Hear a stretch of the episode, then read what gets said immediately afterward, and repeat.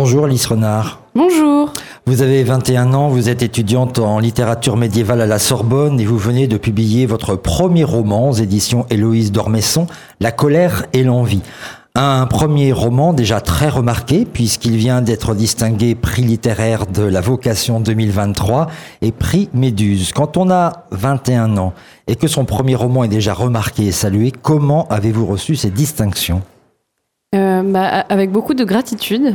Mon roman parle beaucoup du fait de ne pas s'identifier à une catégorie d'âge. Du coup, je trouve ça euh, assez drôle que euh, je puisse vivre euh, ces expériences qui sont peut-être décalées par rapport à l'âge que j'ai, parce qu'il y a une dimension du coup un peu performative à ce livre. Alors, est-ce que ces distinctions vous mettent un peu la pression pour le prochain, ou alors pas du tout? Je crois que je me mettais déjà beaucoup la pression toute seule. je suis très exigeante sur ce que j'ai envie de, de créer. Donc ça me ça me soutient dans cette exigence. Votre récit évoque une petite fille, Isor, qui est différente des autres enfants car, euh, eh bien, tout simplement, elle ne se comporte pas comme les autres enfants. On ne sait pas d'ailleurs euh, quel est son souci, si elle est autiste, si elle a un autre problème.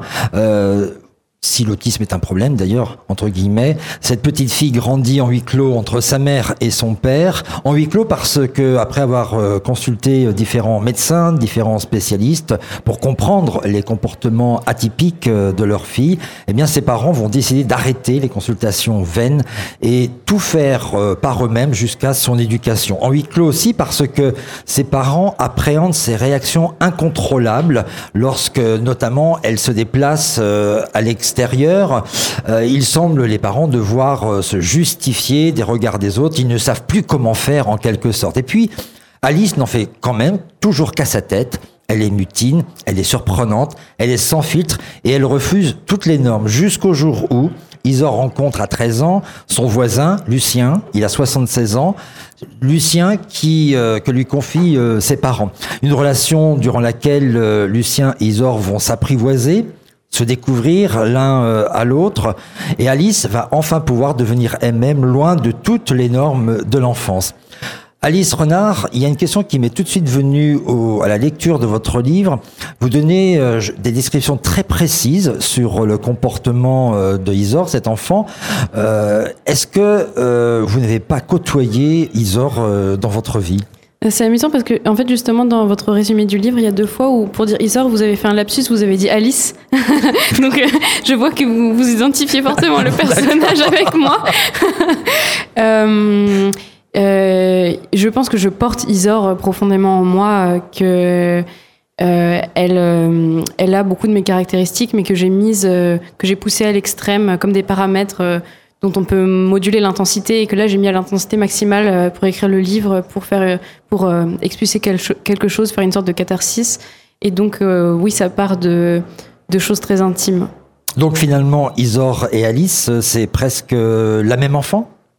Non, je dirais pas ça parce que justement, un des pouvoirs de la littérature aussi, c'est de s'expérimenter autre. Euh, donc je me suis expérimentée autre à travers tous les personnages, notamment par exemple ce vieil homme qui est très éloigné de qui je suis. Euh, mais en, en, Isor, justement, c'est expérimenter une altérité euh, très particulière et étrange parce que euh, elle est très proche de moi, mais en même temps, je décide de moduler tout un tas de choses pour voilà, expérimenter ce spectre de l'altérité. On ne sait pas si, euh, d'ailleurs, Isor euh, est autiste. Hein. Rien n'indique dans le livre euh, si elle a un, comportement qu'on reconnaît à, l'autisme quelquefois. Mm-hmm. pour moi, c'est important que on la mette pas dans une catégorie précise. pour moi, c'est avant tout un personnage qui est habité par le feu, qui est habité par l'intensité, par la poésie. Euh, et euh, j'aime bien dire que si Zor était née à une autre époque, euh, elle aurait pu être une prêtresse, une piti, une chamane. Et que aujourd'hui, bah, ces êtres qui, qui, étaient habités par le sacré, on ne sait plus trop quoi faire d'eux. Alors on essaie de leur donner différentes étiquettes, mais ça reste, voilà, avant tout des êtres qui portent le feu et l'intensité. Le premier entourage d'Isor, ce sont ses parents qui sont désorientés des comportements de leur enfant, qui les mènent à des sacrifices jusqu'à l'épuisement. Alors, il y a deux types de réactions parentales. Il y a d'abord celle du père qui est beaucoup plus euh, préoccupé par euh, sa progéniture parce qu'il ne se reconnaît pas en elle, ce qui le met en colère. Oui. Euh, les deux parents font peser sur leur enfant, sur Isor, des, attentes très grandes. La mère, elle attend d'avoir une connexion très forte avec sa fille et le père, il, attend presque d'elle qu'elle soit normale. Et effectivement, pour lui, c'est très difficile de, pour les deux parents, c'est très difficile de ne pas entrer en contact avec, avec leur enfant. Alors pour le père, je trouve que c'est plus marqué qu'avec la mère. Euh, Ou alors c'est plus subtil avec la mère. Euh, c'est deux formes, euh, c'est le même phénomène mais qui s'exprime sous deux formes très différentes effectivement. Nous sommes épuisés d'avoir peur. Est-ce que ça peut se comprendre quand on est parent et d'avoir une fille entre guillemets incontrôlable? Oui, bah, vraiment à, ces parents, je ne leur jette pas du tout la pierre parce que c'est des parents qui sont aimants tous les deux. Euh, c'est un roman où il y a énormément d'amour. Tous les personnages s'aiment. Les, parents aiment Isor. Isor aime ses parents. Sauf que simplement au début de l'intrigue, cet amour n'arrive pas à, circuler. Euh, comme si le, canal qu'il empruntait était obstrué et que euh, ce flux d'amour pouvait pas arriver à, destination. Mais tous les personnages sont pleins de, bonnes intentions. Mmh. Euh, est-ce que dans le comportement d'Isor, elle est en train de nous dire que ce qu'il faut comprendre, c'est l'essentiel et ne pas s'embarrasser du reste? Alors oui, effectivement, ça c'est une citation du livre. Euh, bah, euh, ça, reprend un petit peu l'idée de du divertissement au sens de, Pascal qui pensait que toutes les activités qu'on fait euh, travailler ou passer à la radio, c'est des manières de, de, se détourner euh, des questionnements euh, fondamentaux qui nous angoissent beaucoup. Et Isor, elle, elle refuse tous ces divertissements pour pouvoir affronter la psychologie humaine. Et je pense qu'aujourd'hui, on baigne dans énormément de distractions et qu'on a tendance à prendre aussi très très au sérieux un certain nombre de choses qui pourtant pour moi sont très secondaires.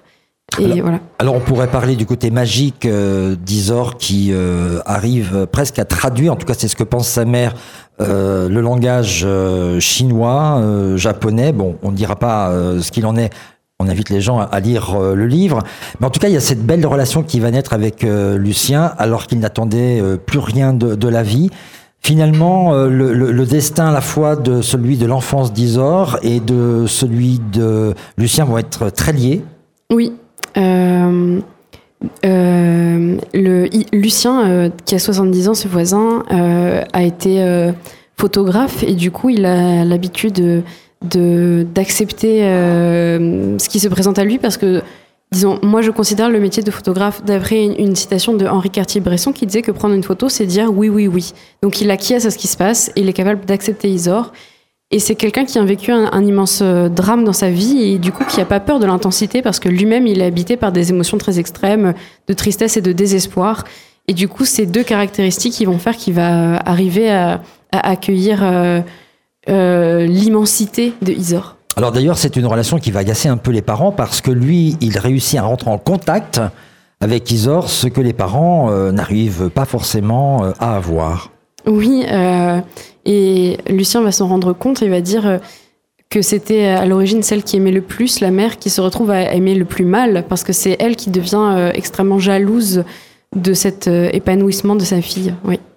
Il y a quelque chose d'extraordinaire parce que Isor a 16 ans hein, à la fin de, de, de l'ouvrage. Euh, elle part dans, dans un ailleurs euh, alors que Lucien vient de faire euh, un AVC.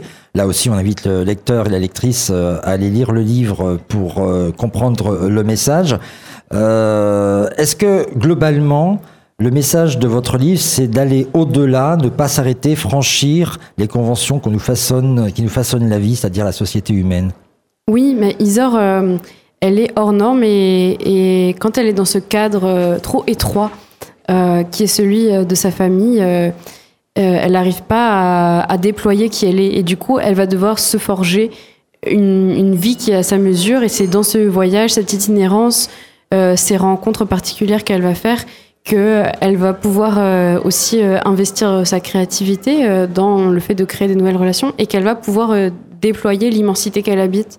Et du coup, voilà, effectivement, euh, bah, pour toutes les personnes qui peut-être euh, se reconnaissent pas euh, dans le mode de vie classique, je les invite tous à investir leur créativité, comme la créativité qu'on met dans un livre, dans le fait d'inventer un quotidien. La créativité, c'est aussi la poésie qu'il y a dans ses lettres qu'elle adresse à ses parents alors qu'elle est en Italie.